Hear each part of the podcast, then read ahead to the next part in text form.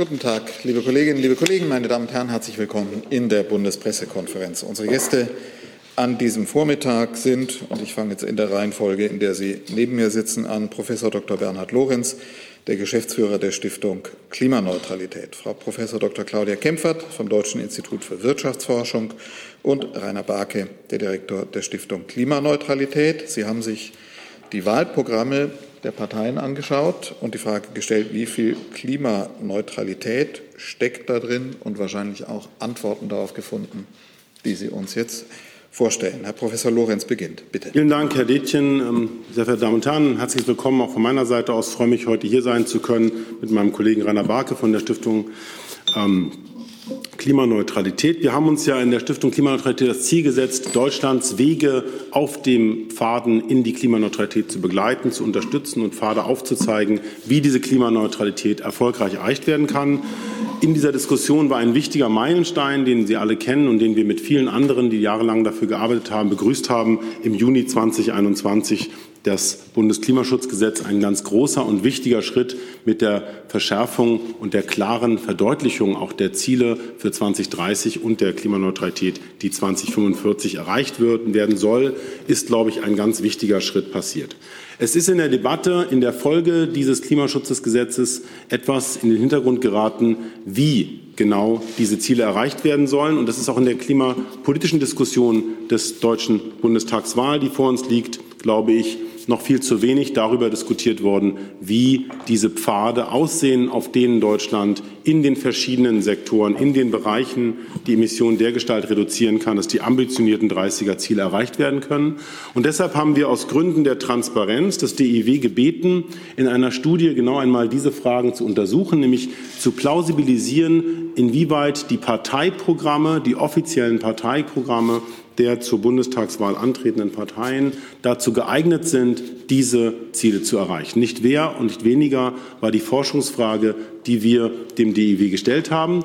Als wissenschaftsfördernde gemeinnützige Stiftung ist unser Selbstverständnis, dass wir die Unabhängigkeit unserer Partnerinnen und Partner hier wahren. Und deshalb steht für diese Inhalte unabhängig, wie es ist, das DIW selbst. Und ich freue mich sehr, dass Claudia Kempfert auch hier ist, um Herrn Detjen folgend dann das vorzustellen. Und damit, Herr Detjen, gerne wieder zurück an Sie. Danke. Hey Leute, Thilo hier. Unsere naive Arbeit in der Bundespressekonferenz und unsere wöchentlichen Interviews, die sind nur möglich, weil ihr uns finanziell unterstützt. Und damit das so bleibt, bitten wir euch, uns entweder per Banküberweisung oder PayPal zu unterstützen. Weitere Infos findet ihr in der Podcast-Beschreibung. Danke dafür. Und Frau Kempfert ist die nächste, bitte. Ja, vielen herzlichen Dank, äh, Bernhard äh, Lorenz. Äh, vielen Dank auch von meiner Seite, dass ich heute hier sein darf, meine sehr geehrten Damen und Herren. Ja, wir stellen heute die Studie vor. Bernhard Lorenz hatte schon gesagt, wie viel Klimaneutralität steckt in den Wahlprogrammen. Wir haben sie eben äh, im Auftrag der Stiftung Klimaneutralität zusammen mit der DIW Econ erstellt. Und herzlichen Dank gilt äh, an dieser Stelle allen fleißigen Kolleginnen und Kollegen, allen voran Maximilian Prim und die Kolleginnen äh, Sarah Holzmann, Helene Schüle, Johanna Schulze-Düding.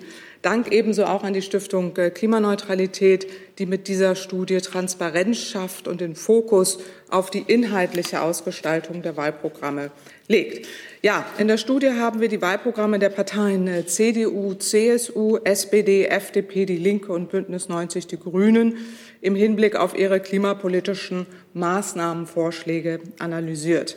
Ähm, Ziel war es festzustellen, ob die Politikvorschläge der Parteien ausreichen, um das Bundesklimaschutzgesetz festgelegte Emissionsminderungsziel für 2030 von 65 Prozent gegenüber 1990 und die dazugehörigen Sektorenziele auch zu erreichen.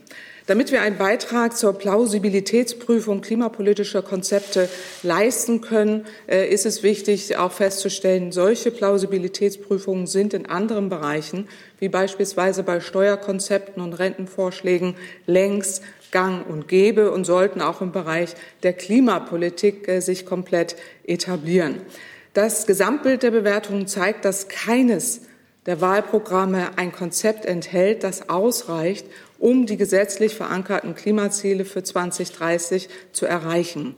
Damit ist auch die Einhaltung des 1,5 Grad Ziels des Pariser Klimaabkommens nicht möglich, das noch größere Emissionsminderungen ja erfordert als eigentlich im Klimaschutzgesetz vorgesehen. Ja, wie sind wir bei der Bewertung vorgegangen? Grundlage unserer Bewertung sind die Wahlprogramme der Parteien und nur die Wahlprogramme der Parteien, nur diese. Nicht berücksichtigt wurden etwaige Parteitagsbeschlüsse oder im Lauf des Wahlkampfs nachgereichte Strategiepapiere. Alle relevanten Politikvorschläge der Programme, die sich direkt auf die Treibhausgasemissionen auswirken, wurden klimapolitischen Kriterien zugeordnet. Anschließend haben wir sie auf Basis wissenschaftlicher Literatur qualitativ bewertet. Diese Bewertungen finden auf einer fünfstufigen Skala von 0 bis 4 Punkten statt. Null Punkte bedeuten, dass die klimapolitische Herausforderung im jeweiligen Kriterium von der Partei nicht anerkannt wird. Vier Punkte für ein Kriterium bedeuten, dass die Vorschläge keine Umsetzungslücke zu den deutschen Klimazielen in diesem Bereich erwarten lassen. Die einzelnen Kriterien lassen sich zu Handlungsfeldern und diese wiederum auch in Maßnahmenkategorien zusammenfassen. Maßnahmenkategorien sind wiederum entweder einzelne Sektoren oder sektorenübergreifende Themenfelder. Diese Zusammenfassung entsteht jetzt nicht einfach aus dem Durchschnitt aller Bewertungen der Kriterien je Handlungsfeld oder, oder aller Handlungsfelder der jeweiligen Kategorie. Stattdessen wurden die Kriterien nach ihrer Bedeutung für das jeweilige Handlungsfeld geordnet und entsprechend gewichtet. Mit diesen jeweiligen Handlungsfeldern je Maßnahmenkategorie wurde dann auch analog äh, verfahren. Die Ergebnisse dieser gewichteten Werte Je Maßnahmenkategorie finden Sie in der Abbildung 1 der Studie. Ein Wahlprogramm, dessen Vorschläge die Ziele des äh, Klimaschutzgesetzes in allen Bereichen glaubhaft erreichen kann, müsste in jeder Dimension die vollen vier Punkte erreichen. Dies ist bei keinem Wahlprogramm der Fall. Zwischen den Wahlprogrammen zeigen sich deutliche Differenzen, die grafisch wie folgt dargestellt werden. Je größer eine Fläche, desto eher sind die Konzepte geeignet, um die Klimaschutzziele zu erreichen. Sie finden in der Studie äh, die sogenannten Spider-Grafiken, äh, wo Sie das entsprechend äh, anschauen können. Möchte man eine finale Bewertung der jeweiligen Programme vornehmen, müssen die einzelnen Bewertungen nochmals miteinander verrechnet werden. In unserer Studie machen wir hierzu einen detaillierten Vorschlag der zwei Dinge berücksichtigt. Erstens die unterschiedlichen Einsparziele je Sektor, wie sie im Klimaschutzgesetz festgeschrieben sind. Und zweitens die Erkenntnis, dass angesichts der Dringlichkeit der Herausforderung nur ein Politikmix aus sektorspezifischen Maßnahmen, meist ordnungspolitischen Instrumenten und sektorenübergreifenden Maßnahmen, meistens marktbasierten Instrumenten wie zum Beispiel der CO2-Preis erfolgreich sein kann. Nur das Ineinandergreifen und sich gegenseitige Verstärken der Maßnahmen erlaubt es, die Klimaschutzziele tatsächlich zu erreichen. In unserem Verrechnungsvorschlag unterscheiden wir daher zunächst zwischen sektorspezifischen und sektorübergreifenden Maßnahmenkategorien. Die Wertungen für Energie, Industrie, Gebäude, Verkehr und Landwirtschaft werden mit diesem Beitrag zur Erreichung der 2030er Ziele jeweils gewichtet, aggregiert, was auch, wie sie ja auch im äh, Klimaschutzgesetz festgeschrieben sind. Und folglich ist der Energiesektor am stärksten und der Landwirtschaftssektor am schwächsten gewichtet. Hinzu kommen die Bewertungen der sektorenübergreifenden Kategorien. Es gibt Bonuspunkte für den Schutz und Aufbau natürlicher Senken zur CO2-Speicherung und ein Policy-Mix-Faktor für die Berücksichtigung sektorübergreifender Instrumente. Darunter fällt insbesondere die CO2-Bepreisung. Dieser Verrechnungsfaktor soll anerkennen, dass sich sektorspezifische und sektorübergreifende Maßnahmen gegenseitig verstärken und ein Mix der verschiedenen klimapolitischen Instrumente am wirkungsvollsten ist. Mit ihm wird die Summe der anderen gewichteten Maßnahmenkategorien multipliziert. Angewendet auf die vorliegende Bewertung erhält man dann das Ranking. So, äh, die geeignetsten Vorschläge zur Erreichung der Ziele des Klimaschutzgesetzes für 2030 legen die Grünen in ihrem Wahlprogramm vor. Sie erhalten mit 3,62 von vier möglichen Punkten. Im Wahlprogramm sind alle klimapolitischen Handlungsfelder berücksichtigt und viele Maßnahmenvorschläge sind ambitioniert, fachlich fundiert und detailliert ausgearbeitet. Allerdings weisen auch die Grünen eine Umsetzungslücke im Hinblick auf die Klimaziele für 2030 auf. Zudem können auch sie die Ambitionslücke zwischen dem deutschen Klimaschutzgesetz und dem 1,5 Grad Ziel nicht schließen. Den zweiten Platz in der Gesamtbewertung belegt die Linke mit 2,60 Punkten. Mit der Forderung eines klimaneutralen Deutschlands bis 2035 weist sie das ambitionierteste Ziel auf. Jedoch sind die Maßnahmenvorschläge des Wahlprogramms teilweise nicht ausgereift genug und geeignete Strategien fehlen, zum Beispiel für die Dekarbonisierung des Industriesektors. Die Linke lehnt zudem eine CO2-Bepreisung als Leitinstrument im Klimaschutz kategorisch ab. Deutlich dahinter und nahezu gleich auf mit circa 1,8 Punkten landen die Wahlprogramme der CDU, CSU und der SPD. Die Stärken der Union liegen im Industriesektor und die SPD punktet im Verkehr. Insgesamt fehlen den Vorschlägen beider Parteien aber die Ambition und auch die Detailtiefe. Das zeigt sich beispielsweise am Kohleausstieg 2038, an dem die Union festhält und zu dem die SPD sich nur sehr vage äußert.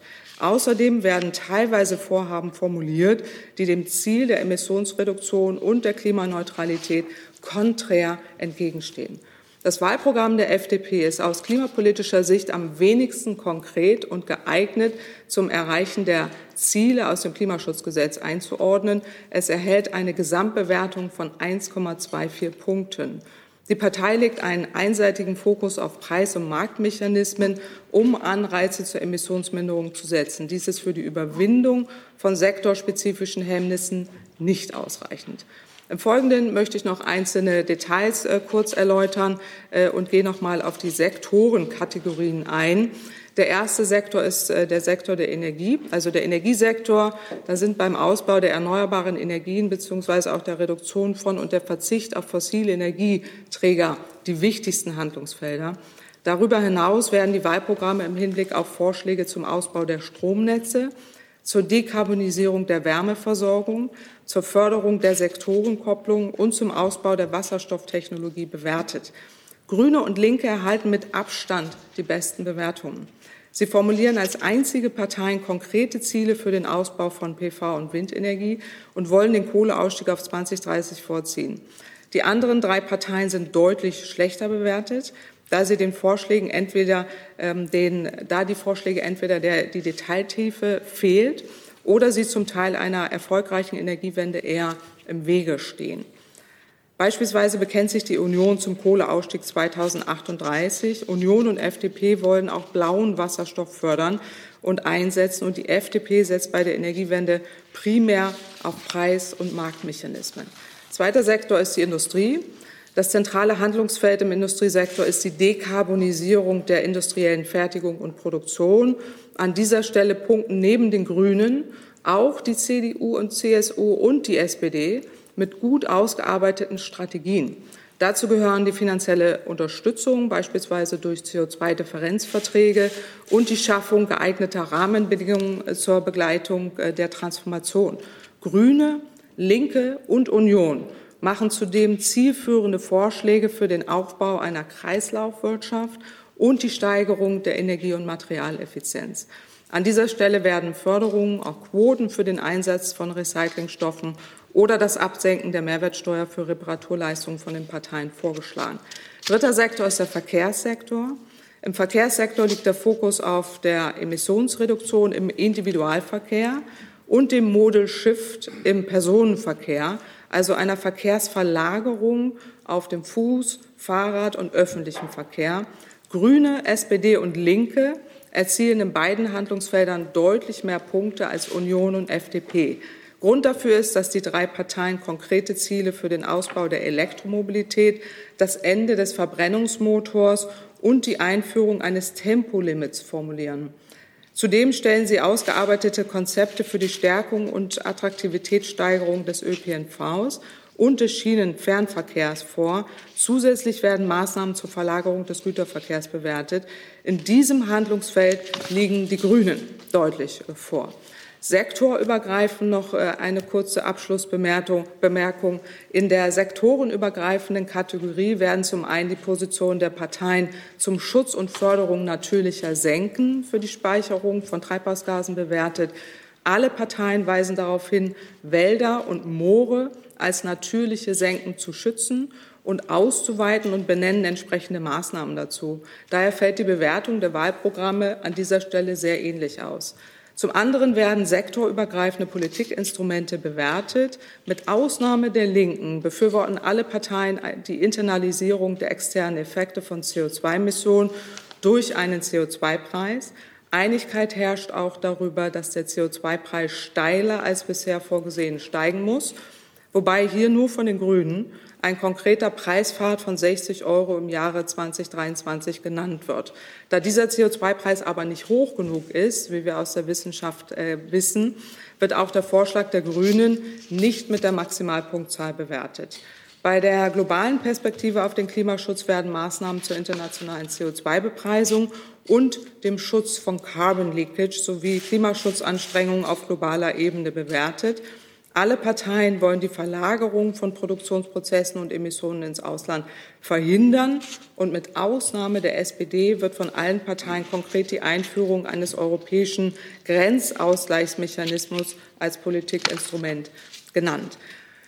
Die äh, Gebäude, noch einen Satz zur Gebäude. Für die äh, klimaneutralen Gebäudesektor sind die Sanierung und auch die Modernisierung des Gebäudebestands und die Bereiche Wärme, Heizen, Energieeffizienz sowie Neubauten relevant. Zwischen dem Wahlprogramm bestehen in diesem Sektor deutliche Unterschiede. Die Grünen erhalten für diese zielführenden Vorschläge zur Förderpolitik, Sanierungsfahrplänen und auch Klimaschutzstandards in allen Handlungsfeldern die Maximalpunktzahl während die FDP im Gebäudesektor keinen klimapolitischen Handlungsbedarf anerkennt und Nullpunkte erhält. CDU, CSU, Linke und mit Abstrichen auch die SPD machen einige Vorschläge oder nennen zumindest geeignete Ansätze für die Klimapolitik im Gebäudesektor. Landwirtschaft noch kurz erwähnt. Die Klimapolitik im Landwirtschaftssektor umfasst den Einsatz von Düngemitteln und die Tierhaltung als Handlungsfelder. Erneut erreichen die Grünen mit ihren Vorschlägen die Höchstpunktzahl, während das Wahlprogramm der FDP das die Handlungsfelder nicht adressiert. Auch die SPD weist große inhaltliche Lücken im Landwirtschaftssektor auf. Linke und CDU, CSU erreichen ähnliche Bewertungen wobei die Linke etwas besser abschneidet, da sie wie die Grünen konkrete Ziele für den Ausbau des Ökolandbaus benennt. Union und FDP präsentieren dabei die detailliertesten Konzepte und streben langfristig einen internationalen Emissionsrechtehandel an. Im Bereich der internationalen Klimaschutzbemühungen schlagen die Grünen verbindliche Transformationsquoten sowie eine Bereitstellung von 10 Milliarden Euro zur internationalen Klimafinanzierung vor. Dafür erhalten sie die Maximalpunktzahl. Abschließend ähm, kann man festhalten, Klimaschutz ist das zentrale Thema der kommenden Regierung. Zur Erfüllung der Klimaziele sind umfassende Maßnahmen erforderlich, die derzeit kaum eine Partei ausreichend im Wahlprogramm adressiert. Das ist ungenügend. Die Parteien sind aufgefordert, statt Gespensterdebatten endlich die notwendigen Inhalte für einen erfolgreichen Klimaschutz zu liefern. Vielen Dank von meiner Seite. Danke, Frau Professor Kempfert. Und Herr Barke schließlich. Ja, guten Morgen, meine sehr geehrten Damen und Herren. Es ist in der deutschen Politik ja bekanntlich üblich, dass Reformvorschläge der Parteien, zum Beispiel zur Steuerpolitik, zur Rentenpolitik oder zur Sozialpolitik, gutachterlich bewertet und einer Plausibilitätskontrolle unterzogen werden. Oftmals sind es ja die Parteien selber, die solche Gutachten in Auftrag geben, bevor sie der Öffentlichkeit präsentiert werden. Im Bereich der Klimapolitik kennen wir eine solche Plausibilitätskontrolle durch die Wissenschaft bislang nicht. Das ist ein Manko, weil es den Parteien erlaubt, sich zu Zielen zu bekennen, ohne darlegen zu müssen, wie sie gedenken, diese beschlossenen Ziele auch tatsächlich zu erreichen. Vor diesem Hintergrund haben wir als Stiftung Klimaneutralität das DIW beauftragt, die soeben von Frau Professor Kempfert vorgestellte Studie zu erstellen, weil wir der Auffassung sind, äh, dass die von den jeweiligen Parteien vorgeschlagenen Maßnahmen äh, transparent gemacht werden müssen und untersucht werden müssen hinsichtlich ihrer Wirksamkeit mit Bezug auf das Klimaziel für 2030. So viel von meiner Seite und damit gebe ich zurück. Danke. Und damit sind wir bei Ihren Fragen. Herr Jung hat sich gemeldet. Bitte. Ich habe das jetzt so verstanden, ähm, dass nur die Grünen und die Linken im Grunde die Einäugigen unter den Blinden sind. Habe ich Sie da richtig verstanden? Warum haben Sie sich nur auf die fünf Parteien konzentriert? Es gibt ja noch eine andere Partei im Bundestag und es gibt ja auch noch radikalere Klimaparteien auf dem Wahlzettel. Ja, das, die Wortwahl äh, habe ich jetzt äh, nicht so äh, gewählt äh, mit den ähm, Einäugigen unter den Blinden, aber in der Tat ist es so, ähm, dass auffällig ist, dass einzelne Parteien eben nicht ausreichende Antworten äh, geben äh, zur Erreichung des im Klimaschutzgesetz verbindlich vorgegebenen Klimazielen. Und deswegen ist es aus unserer Sicht, wir haben es gerade schon gehört, Rainer Backe, Bernhard Lorenz haben es auch gesagt, dass wir äh, Plausibilitätsprüfungen brauchen, um äh, festzustellen, ob tatsächlich ähm, die Ziele, die genannt werden, mit den vorgeschlagenen Maßnahmen überhaupt erfüllt werden können. Und das ist aus unserer Sicht unzureichend. Ähm, die AfD, nach der Frage gab es ja, die Frage gab es ja, äh, stellt ja den ähm, wissenschaftlichen Konsens äh, zum Klimawandel in Abrede. Äh, sie hat kein klimapolitisches Programm aufgestellt und fällt damit aus der Bewertung heraus. und wir haben uns auf die, ähm, die Wahlprogramme der größten Parteien hier konzentriert und nicht noch kleinere Parteien berücksichtigt. Vielleicht noch ein Satz ähm, zum ersten Punkt. Also es gab ja nachgereichte Papiere, auch die haben wir uns äh, angeschaut. Äh, und da muss man äh, zwei Dinge festhalten. Das eine ist, es gibt ja von der CDU, CSU ein Strategiepapier, äh, wenn man dieses auswertet. Das ist aber nicht Teil des Wahlprogramms, deswegen haben wir es weggelassen. Aber wenn man es auswerten würde, würde sich CDU, CSU und nehmen wir an, dass diese Maßnahmen auch dann ernsthaft umgesetzt werden sollen, würden sie sich im Ranking um einen Platz nach oben verbessern und würden vor der SPD landen. Also ähm, das Ranking sonst verändert sich nicht. Die Grünen haben ja noch mal ein Sofortprogramm vorgestellt. Damit würden sie fast an die Erfüllung der Klimaziele des Klimaschutzgesetzes heranreichen äh, und tatsächlich auch fast volle Punktzahl erreichen und wären damit die einzige Partei, äh, die überhaupt ähm, die verbindlich vorgegebenen Klimaziele des Klimaschutzgesetzes äh, durch die vorgeschlagenen Maßnahmen wird erreichen können, alle anderen nicht. Zusatz. Ich war jetzt auf dem Stand, auch von Ihnen, Frau Kempfert, dass Klima, das Klimaschutzgesetz an sich schon viel zu wenig ist angesichts der Herausforderung. Warum haben Sie das jetzt als Maßstab genommen? Weil der Konsens in der Wissenschaft ist ja, dass Deutschland klimaneutral bis 2032 sein muss. Und ich glaube, keine einzige Partei äh, führt das als Ziel an. Und das IPCC, der IPCC sagt ja, sogar in den nächsten fünf Jahren müssten wir eigentlich auf Null Emissionen kommen. Warum haben Sie jetzt dieses unzureichende Klimaschutzgesetz als Maßstab genommen? Ja, ich habe es ja eingangs auch ausgeführt. Es ist nicht nur, also erstmal ist das Klimaschutzgesetz ja das, was, äh, was uns beschäftigen muss, weil das ist verbindlich äh, äh juristisch äh, festgelegt. Zum anderen auch. weisen wir aber auch in der Studie darauf hin, dass es nicht ausreicht. So habe ich es eben eingangs auch gesagt. Wir sagen in der Studie zur Erfüllung des 1,5 Grad Ziels äh, sind stärkere Emissionsminderungsziele zu erreichen, aber davon sind alle Parteien äh, weit entfernt. Äh, und das weisen wir in der Studie auch aus. Aber um in der Plausibilitätsanalyse auch wirklich eine Vergleichbarkeit zu haben, konzentrieren wir uns äh, hier auf das Klimaschutzgesetz, weil das muss verbindlich umgesetzt werden, das Pariser Abkommen auch. Aber zumindest gibt es ja hier einen juristischen Rahmen, an dem wir uns hier konzentrieren, weisen aber auch in der Studie immer darauf hin, dass es nicht ausreicht zur Erfüllung der 1,5 Grad. Herr Jessen. Ja, Frage an Herrn Barke und oder vielleicht auch Frau Kempfert.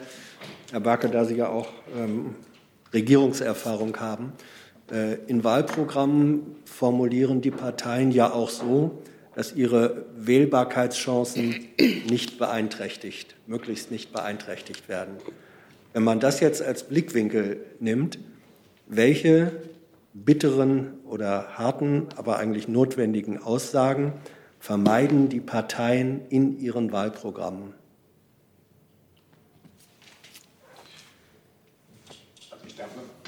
Ist das Mikrofon an? Ja, jetzt bitte. Ähm, Sie alle kennen ja die Genese, wie es zu den Zielen Klimaneutralität 2045 und minus 65 Prozent 2030 gekommen ist. Wir haben dazu ja eine wissenschaftliche Studie präsentiert am 26. April. Drei Tage später hat das Bundesverfassungsgericht sein wirklich bemerkenswertes Urteil gefällt.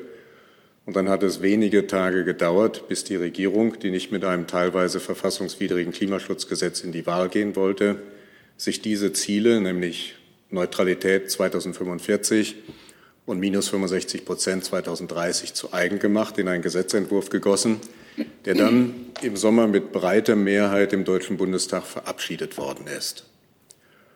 Und äh, was jetzt aus meiner Sicht nicht geht, ist, dass alle sich zu diesem Ziel bekennen, aber wir keine ehrliche Diskussion darüber führen, wie denn dieses Ziel tatsächlich erreicht werden kann.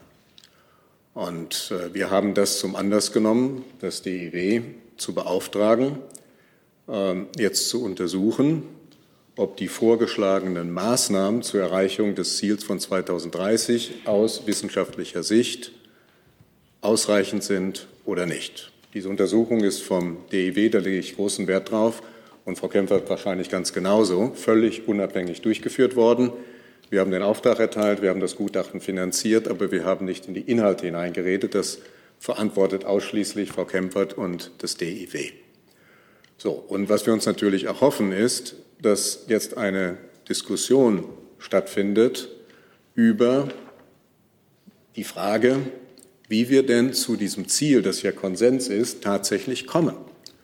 Und die Defizite, die liegen jetzt auf dem Tisch. Das ist ja durch das Gutachten hier belegt worden, weil welcher Partei in welchen Bereichen es hinreichende oder eben auch nicht hinreichende Aussagen gibt.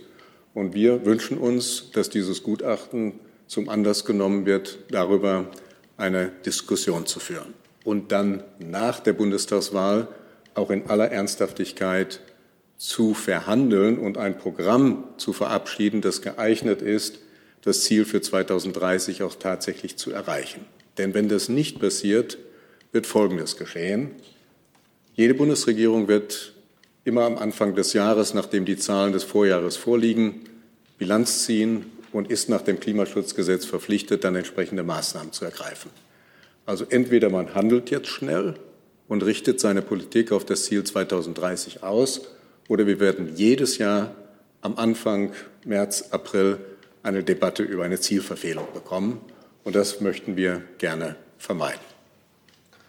Ja, und ich würde gerne noch ergänzen, also ob das tatsächlich so sein kann in Deutschland, dass wenn man Transparenz schafft und äh, ehrlich kommuniziert, was wir erfüllen müssen in puncto Klimaschutz, das steht ja fest, es aber nicht sagen und dann sagen, aber wir erhoffen uns dadurch mehr Wählerchancen, ob das wirklich so sein kann. Also als Wissenschaftlerin bin ich entsetzt weil ähm, ich schon, also auch als Wissenschaftlerin ja schon den Anspruch habe, die Plausibilitätsprüfung äh, zu, zu sehen und auch äh, zu bewerten. Das war für uns jetzt auch nochmal erhellend, zu sehen, dass einige Parteien viel Schein, wenig Sein haben. Und das ist ja auch für, für Wählerinnen und Wähler ungenügend, weil ähm, es wird ja verheimlicht, dass wir Klimaziele zu erfüllen haben. Es ist ja nicht so, dass es irgendwas mal ist, was wir irgendwann äh, uns mal vornehmen, sondern juristisch dazu verpflichtet äh, sind. Herr Barker hat es gerade noch mal ausgeführt, das äh,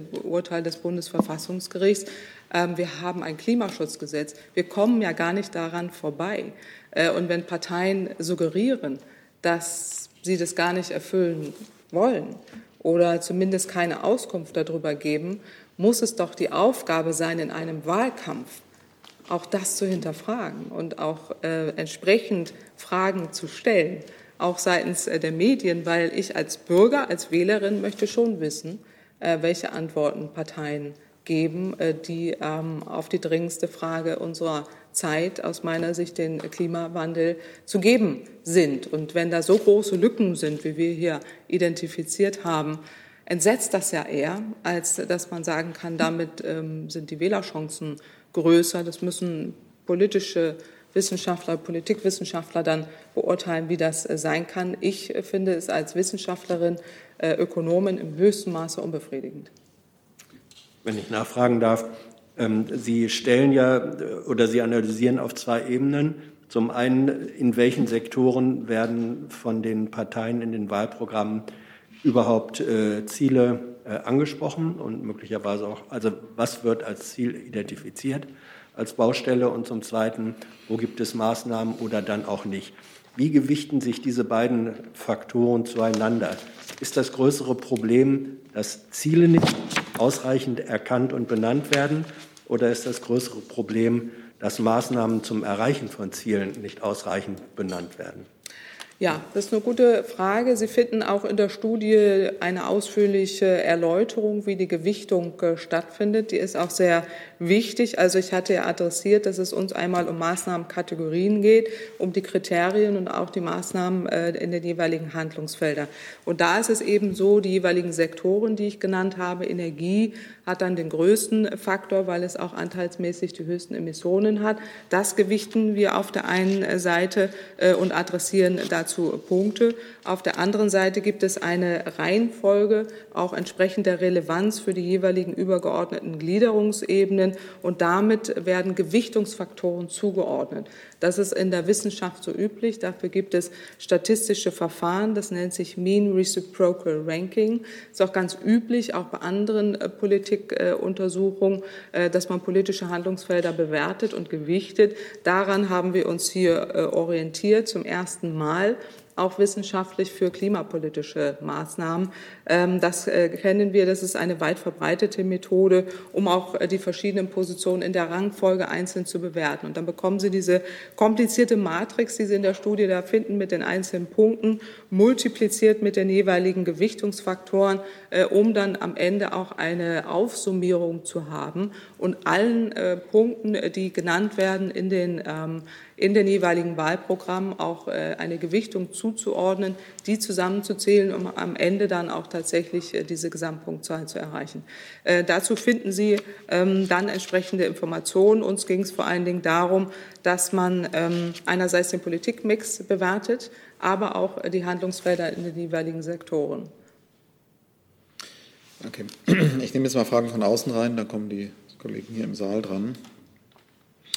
Und zwar Herr äh, Delas vom Handelsblatt fragt mit Blick auf den Verkehrssektor zum einen, ich lese das mal vor, der jüngste Projektionsbericht der Bundesregierung und auch der Klimaplan der Bundesregierung aus dem Jahr 2020 sprechen von einer Klimalücke im Verkehrssektor von 20 Millionen Tonnen.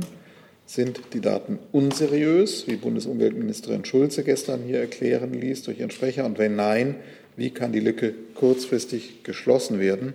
Wenn nicht über höhere Benzinpreise. Und er konkretisiert die Frage dann an Herrn Barke, auf welche notwendige Kraftstoffpreiserhöhung kommt Ihre Stiftung?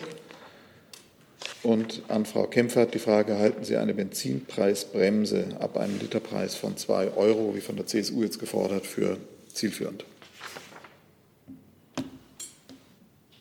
Soll ich zuerst? Oder? Ja, auf jeden Fall. Ja, okay. Also ähm, der Expertenrat äh, bewertet ja die jeweiligen äh, Emissionslücken, äh, die auftreten äh, können. Und äh, da gibt es ja dann Identifikationen, äh, wenn, wenn jetzt einzelne Sektoren nicht in dem Umfang Emissionen senken, ähm, dass sie entsprechend nachliefern müssen. Ich kann jetzt ehrlich gesagt zu den 20 Millionen Tonnen liegt mir dazu keine Erkenntnis vor, es sei denn, das haben wir nicht, okay, auch nicht adressiert. deswegen kann ich sie nicht einordnen. Ich würde mal sagen, wenn die Umwelt Umweltministerin, die diese Zahlen ja federführend ähm, auch äh, bearbeitet, äh, gesagt hat, dass es ähm, nicht so ist, äh, dann muss man da erstmal vertrauen. Ich nehme das aber gerne mit. Wir können es auch gerne nochmal prüfen, in welcher Größenordnung da jetzt diese Lücke da ist. Was wir sicher wissen, ist, dass der Verkehrssektor Handlungsbedarf hat. Das kann man schon sagen. Und wir ja auch hier einen Politikmix bewerten. Äh, und diesen auch äh, adressieren. Äh, da geht es neben dem CO2-Preis, das wurde hier ja gefragt, auch um flankierende Maßnahmen, die Stärkung des Bahnverkehrs, des ÖPNVs und weitere Schritte eben hin zu emissionsfreien Kraftstoffen, ähm, sodass wir hier deutlich auch einen Politikmix bewerten, neben dem CO2-Preis, der schon eine wichtige Rolle hat.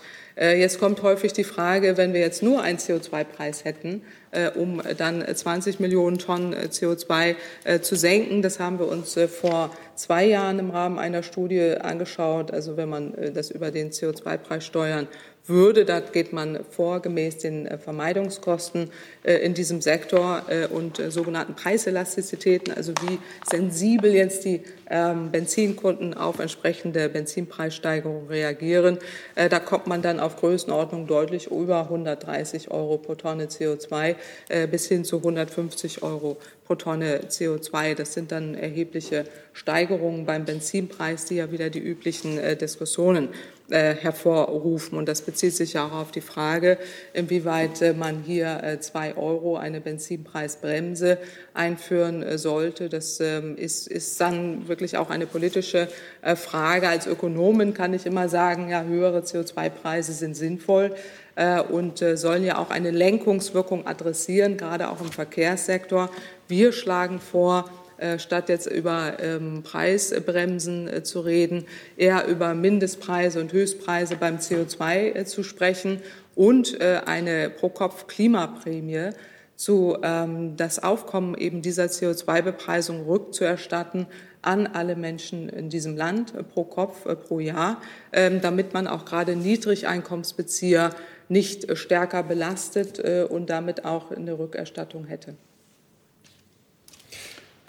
Also ich will die Frage gerne beantworten, aber ich will vorher eine klare Firewall ziehen zwischen dem Gutachten, das wir hier heute vorgestellt haben, und dem, was wir vor einigen Wochen als Stiftung an Policy-Vorschlägen unterbreitet haben.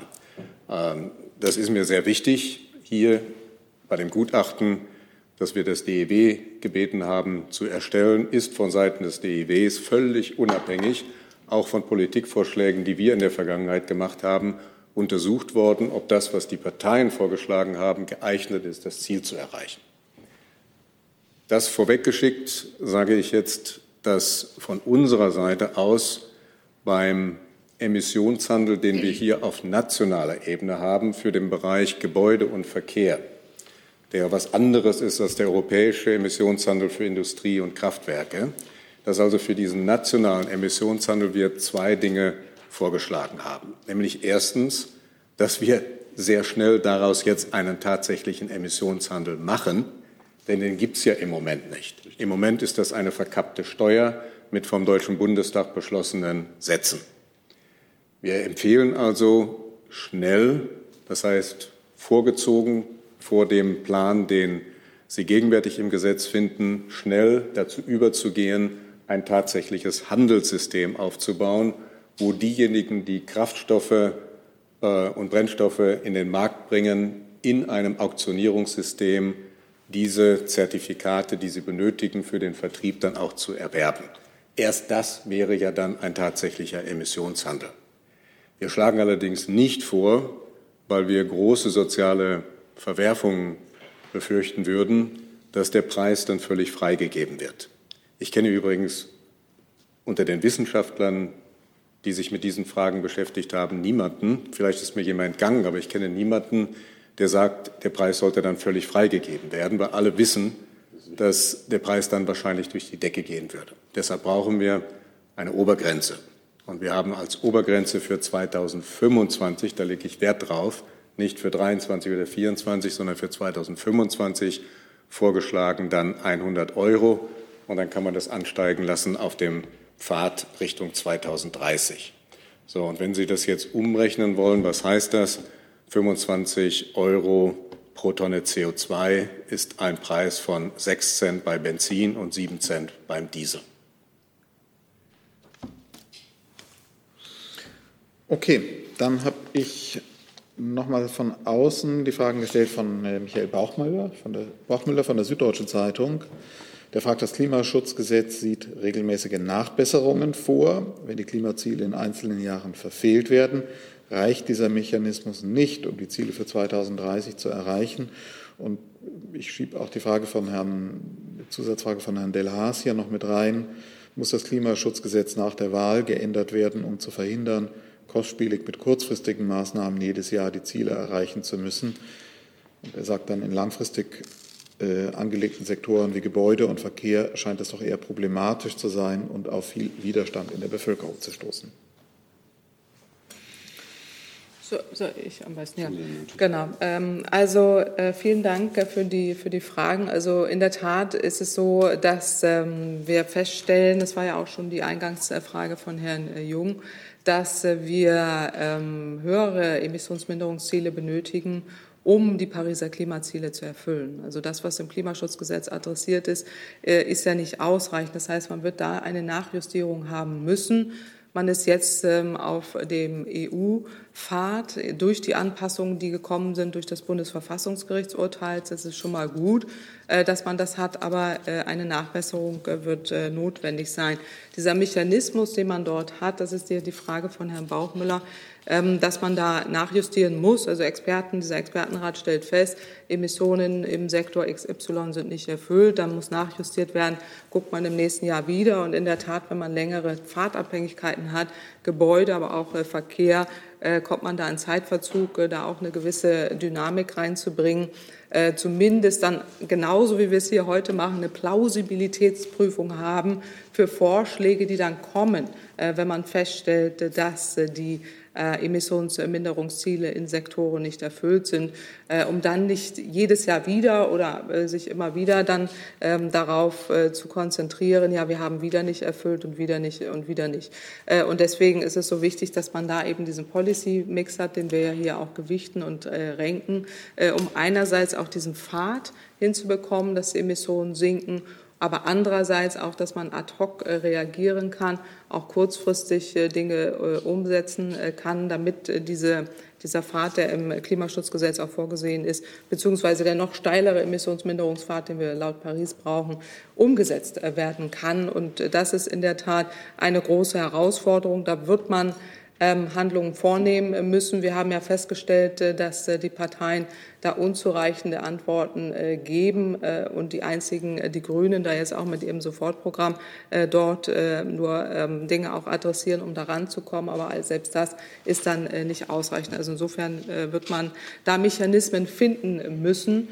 Wir schlagen eindeutig Policy Mix vor und halten das auch für sinnvoll dass man äh, entsprechend ähm, neben einem CO2-Preis auch weitere Maßnahmen hat, äh, um äh, dann nur ansatzweise dann überhaupt in die Zielerfüllung zu kommen.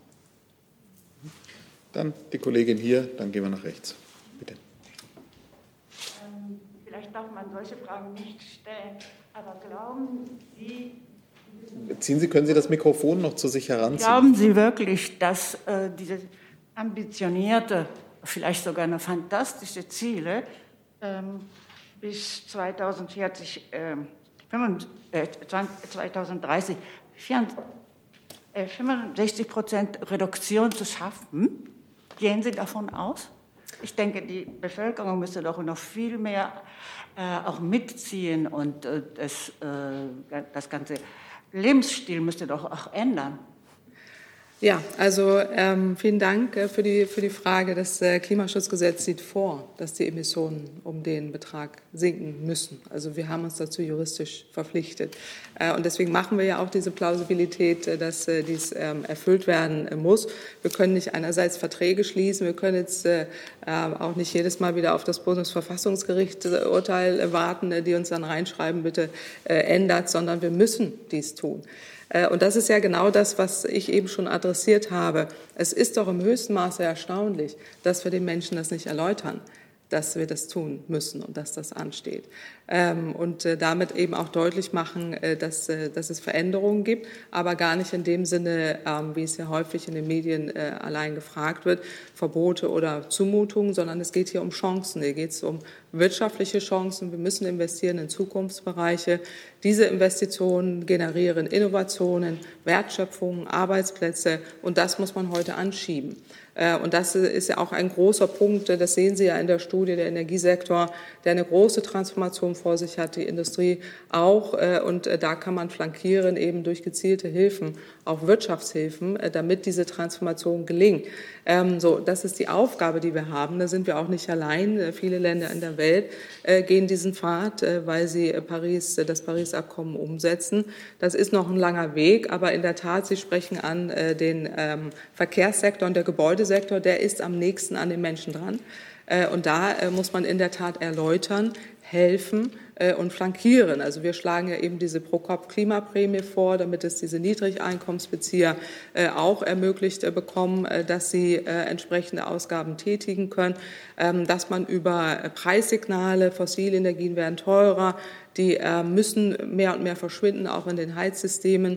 Ähm, da flankierend äh, hilft, auch energetische Gebäudesanierung mit zu unterstützen äh, und bei der Verkehrswende viel mehr auf Mobilität setzt. Das sind ja genau die Maßnahmen auch aus den Parteien, die wir für zielführend erachten, überhaupt nur ansatzweise in die Richtung zu kommen, die wir brauchen. Was im Moment passiert, ist ja, dass man den Leuten weder erläutert, was gemacht werden muss, noch erläutert man, dass es Wege geben äh, muss, noch äh, erläutert man, dass wir dafür auch entsprechende Veränderungen äh, benötigen, ähm, ohne dass man da sofort in äh, Zumutungsrhetorik kommt, sondern auch wirklich ähm, eine gewisse Transparenz äh, schafft. Und es nützt ja nichts. Äh, bei anderen Themen müssen wir das doch auch machen, ob demografischer Wandel oder andere Themen, Rentenproblematik und so weiter, wo man den Menschen erläutern muss. Wir alle verstehen es doch, dass Dinge anstehen, dass, dass Veränderungen kommen äh, müssen, weil die Zeit der Zeit, die Zeichen der Zeit da sind. Der Klimawandel schreitet voran. Wir haben viel Zeit verloren. Äh, der Klimawandel wird immer sichtbarer und die Menschen wollen ja auch Antworten. Umso erstaunlicher ist es für mich persönlich, äh, dass da so wenig kommt und ähm, auch so getan wird, als wenn wir so weitermachen können wie die letzten 20 Jahre und damit auch die Chancen, die da drin sind, wieder nicht adressieren. Und das, das ist das, was ich äh, persönlich am erstaunlichsten finde, weil ähm, die wirtschaftlichen Chancen auch gerade von wirtschaftsnahen äh, Parteien doch riesig sind. Und wenn man die immer noch nicht erkennt, ähm, muss man auch äh, dann äh, sagen, also ähm, versteht man nicht so ganz die Logik. Dann nehmen wir Ihre Frage, bitte. Nader Mohammed, Berliner Kriminalitätszeitung. Meine Frage an Frau Professor Kempfert. Also ich habe gelesen, dass Ihr Schwerpunkt in der Wissenschaft ist Bewertung von ökonomischen Effekten der Klima-, Energie- und Verkehrspolitik auf Basis von Market- und äh, gesamtwirtschaftliche Wirkungsanalysen. Jetzt ist die Frage, Sie haben schon über die alle Parteien gesprochen, aber welche Partei Vernunft ökonomisch. Also wir reden von vielen Arbeitsplätzen, die verloren gehen. Welche Partei kann durch die Klimaneutralität in die Richtung Beschäftigungsneutralität, dass es viele äh, Stellen in äh, Autoindustrie gehen verloren, aber in erneuerbare Energie oder andere Sektoren, wie Sie gerade gesagt haben, können neue Stellen schaffen. Welche Partei ist äh, ökonomisch Vernunft mit dem Thema? Mhm, ja.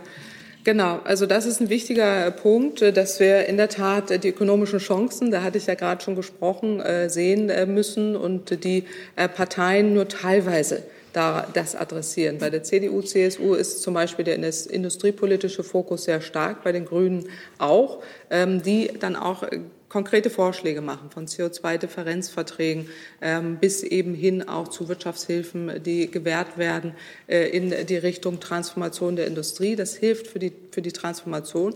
Das schafft auch zukünftige Jobs. Äh, wichtig ist, dass es heute auch angeschoben wird und nicht noch weiter äh, nach hinten äh, geschoben wird. Ähm, das ist das eine. Beim Energiesektor sind es vor allen Dingen die Grünen, die hier ähm, sehr stark eben den Ausbau, auch die Linke der erneuerbaren Energien adressieren ähm, und weniger die CDU oder die FDP, auch erstaunlicherweise die SPD, weil man offensichtlich dieses nicht als, als wichtiges Handlungsfeld äh, adressiert. Ähm, das ist äh, bedauerlich, weil diese Transformation äh, brauchen wir. Aber weil Sie über Jobs reden, geht es hier in erster Linie um die Industrie auch, die diese Transformation braucht. Und da ist es eben schon so, dass SPD, CDU, CSU und auch ähm, die Grünen ähm, entsprechende Antworten geben. Und das finden Sie auch ausgeführt in der Studie. So, dann habe ich von außen eine Frage von Hans Koberstein von ZDF Frontal. Frontal, der fragt, hätte die CDU in ihrem Ranking besser abgeschnitten, wenn das jüngst von der CDU nachgelegte Energiekonzept berücksichtigt worden wäre? Genau. Das hatte ich eben äh, schon, schon ausgeführt. Das haben wir uns nach, äh, nach, also es wurde ja nachgereicht. Das haben wir uns dann äh, für heute auch nochmal äh, angeschaut. Äh, die CDU würde in der Tat im Ranking auf Platz drei landen. Ähm, sie würde dann vor der SPD landen. Ähm, also Grüne als erstes, Linke zweites, äh, CDU auf äh, Platz drei, wenn dieses Strategiepapier umgesetzt werden würde. Es ist aber viel konjunktiv, weil ähm, eben solche Strategiepapiere zwar wertvoll sind, aber nicht Teil des Wahlprogramms. Und das ist uns an dieser Stelle wichtig zu, zu erwähnen. Dann Herr Jung. Eine Frage an Herrn Lorenz, gegebenenfalls an Herrn Barke, weil Sie die Stiftung repräsentieren. Äh, Frau Kempfer hat ja selbst betont, dass sie eine Ökonomin ist. Warum haben Sie eigentlich keine KlimawissenschaftlerInnen beauftragt, das mal zu prüfen, was da drin steht? Äh, das würde mich jetzt grundsätzlich erstmal interessieren. Also Claudia Kämpfer muss uns helfen zu sagen, wie ihr, Ihre Abteilung heißt. Ich muss natürlich eigentlich auch wissen, die heißt äh Energieverkehr und Umwelt, aber wir beschäftigen uns sehr intensiv. Genau, Klimawissenschaft ist ja in, der, in dem klassischen Disziplinenkanon unserer Wissenschaft in Deutschland, glaube ich, noch nicht so stark verankert, irgendwo in den großen Staatswissenschaften. Und ich glaube, Rainer Barke wird mir vielleicht zustimmen, dass wir am meisten mit Ökonomen zusammenarbeiten, weil wir glauben, dass die ökonomischen Konsequenzen von Klimapolitiken immer noch die wichtigsten sind und auch in der Diskussion es die Transparenz erfordert, vor allem über die Zahlen zu sprechen. Wir tun das ja in anderen Politikfeldern auch. Rainer Barke darauf hingewiesen. Wir kennen das aus steuerpolitischen Vorschlägen, wir kennen das aus sozial äh, politischen Vorstellungen, aus, aus rentenpolitischen Diskussionen, dass das äh, plausibilisiert und gerechnet wird von Ökonomen, auch von Ökonomen des DIWs und anderer Forschungsinstitute. Und uns war es ein Anliegen, hier auch einmal zu rechnen, um eine Transparenz zu haben über die klimapolitischen Vorhaben der Parteien. Rainer? Keine Ergänzung. Ja, man, man Gedanke, beim Weltklimarat sitzen ja auch keine Ökonominnen, sondern äh, Klimawissenschaftler. Darum äh, Hätte ja sein können, dass man sich das, das hätte ja auch ein Weg sein können. Hätte ja beide, man hätte ja beides machen können. Und mich würde interessieren, Frau Kämpfer, adressieren die Parteien eigentlich die grundsätzliche klimaschädliche, ich sag mal, westliche Lebensweise, nämlich die Konsumorientierung, die unterscheidet uns ja mit Abstand vom Rest der Welt. Gehen die Parteien darauf ein, dass wir davon wegkommen müssen? Also vielleicht auch noch mal zum ersten Punkt. Also wir ähm, sind zwar äh, Deutsches Institut für Wirtschaftsforschung als Ökonomen äh, daran beteiligt, äh, diese Studie zu erstellen, aber arbeiten sehr eng mit den Klimawissenschaften zusammen. Das tue ich mein ganzes Leben lang schon äh, und haben da auch sehr intensive Forschungskontakte. Wir haben auch im Haus ähm, sehr äh, intensive Forschungskontakte, sonst könnten wir äh, auch diese Art von Studien nicht erstellen. Das Zweite ist zur Konsumorientierung ähm, sagen die Parteien. Jetzt äh, muss ich so ein bisschen äh, spicken an dieser Stelle, gucke auch noch mal äh, ins Team. Ähm, Konsumorientierung äh, eher in Richtung Kreislaufwirtschaft, würde ich sagen, äh, wird, wird da adressiert. Aber Konsum an sich äh, wird vermutlich eher noch bei den, bei den Linken adressiert, aber ähm, nicht bei den anderen Parteien die Linken auch nicht, damit hatte ich mich beschäftigt.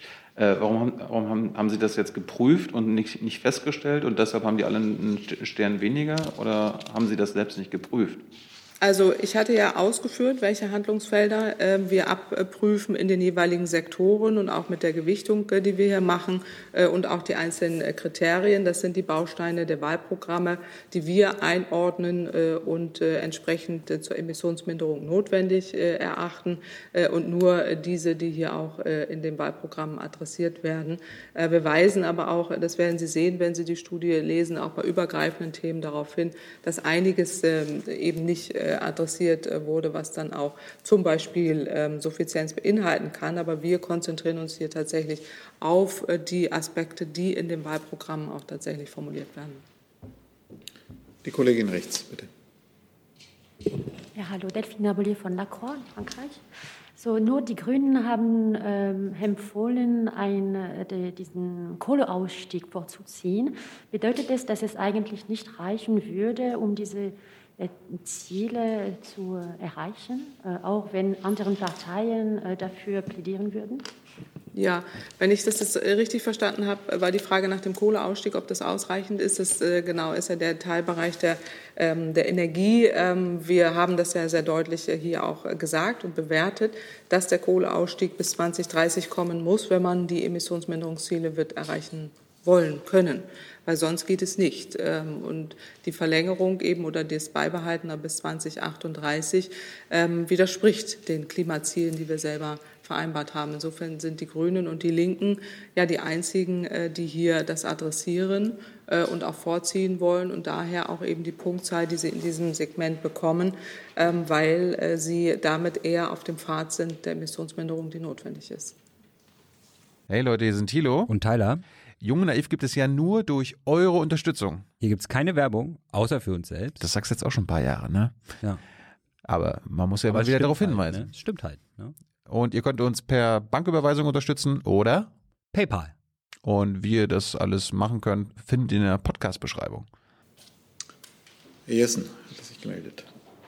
Ich habe zwei Fragen. Eine an Frau Kempfert. Welche Rolle spielt in Ihrer Bewertung die gelegentliche Auseinanderkluft zwischen, äh, Kluft zwischen äh, programmatischen Zielvorgaben und Realpolitik. Also wenn die Linke und SPD eigentlich oder auf der einen Seite sagen Ausstieg ähm, aus den äh, fossilen äh, Energieträgern und dann gleichzeitig Nord Stream 2 beide Parteien äh, favorisieren, zu Ende bauen und dann auch benutzen wollen. Das äh, ist ja eine gewisse ein gewisser Widerspruch. Wie bewerten Sie das? Wie geht das ein?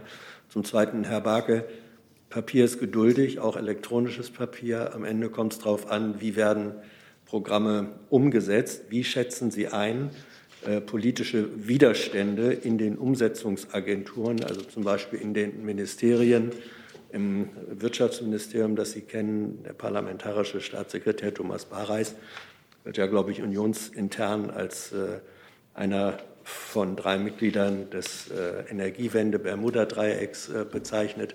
Also wie hoch sind da die Umsetzungswiderstände im Apparat? Ja, vielen Dank, Herr Jessen. Ähm, in der Tat äh, gewichten wir eben solche Faktoren in den Parteien, äh, dass wir angucken, inwieweit da noch auf fossile Energien gesetzt wird. Das ist ja genau dieses Schema, was wir da erarbeitet haben.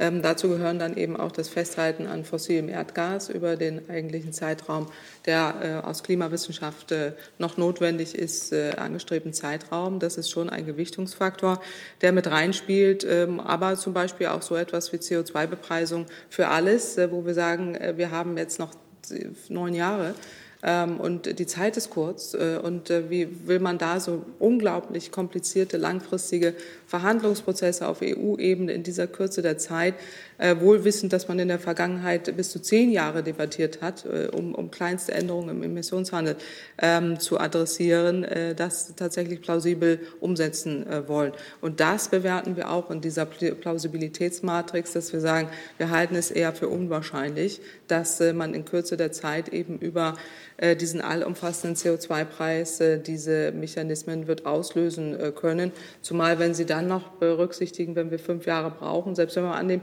es sind drei Jahre, sind wir Mitte des, der 20er Jahre und müssen dann ja die Maßnahmen über den CO2-Preis, da muss ja investiert werden, da müssen ja die Reaktionen kommen als Lenkungswirkung, ist einfach eine Zeitverzögerung da drin, auch über einen Pfad, über technologische Pfadabhängigkeiten, die Sie ja nicht dann holter die Polter in fünf Jahren hinbekommen. Diese Dinge beziehen wir in unsere Plausibilität äh, mit ein. Äh, und deswegen kommen wir ja auch auf diese einzelnen sehr detaillierten Gewichtungsfaktoren, die wir, die wir hier berücksichtigen. Wir werden am 26. September Bundestagswahl haben, dann Koalitionsverhandlungen, dann hoffentlich bis zum Ende des Jahres eine funktionsfähige Regierung. Die hat eine demokratische Legitimation, egal wie sie zusammengesetzt ist. Und meine Erfahrung in öffentlicher Verwaltung ist, dass diese demokratische Legitimation und Programmatik akzeptiert wird. Das heißt, die Verwaltung, die wir in Deutschland haben, folgt der Politik, die aus Wahlen hervorgegangen ist. Äh, dass wir trotzdem Diskussionen in Deutschland haben werden bei einer solchen Transformation, das lehrt uns die Vergangenheit. Das wird auch nicht völlig in der Zukunft verschwinden.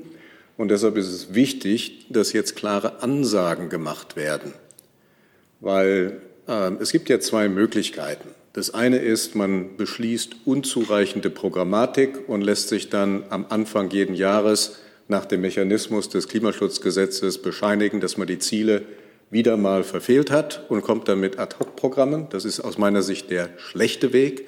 Das ist ja auch gar nicht die Intention des Klimaschutzgesetzes, dass erst verfehlt wird und dann gehandelt wird, sondern das ist ein Notmechanismus für den Fall, dass das, was als Programmatik eine Regierung sich vornimmt, nämlich 65 Prozent Treibhausgasminderung 2035, auf dem Weg dorthin von einzelnen Bereichen gerissen wird. Das ist ein Notmechanismus. Das ist nicht der intendierte Mechanismus. Und ich wünsche mir, dass eine Programmatik nach der Bundestagswahl verabredet wird, die gerade verhindert, dass es zu solchen Notmaßnahmen kommt, weil Ziele erreicht werden. Und in diesem Transformationsprozess wird es auch in der Gesellschaft Widerstände geben. Da machen wir uns ja gar keine Illusionen. Es gibt äh, im Bereich Wirtschaft Leute, die wollen ihre Technologien nicht umstellen. Es gibt Leute, die da einfach auch zu bequem sind und etwas immer so gemacht haben und jetzt nichts Neues anfangen wollen. Das wird aus meiner Sicht aber die Minderheit sein.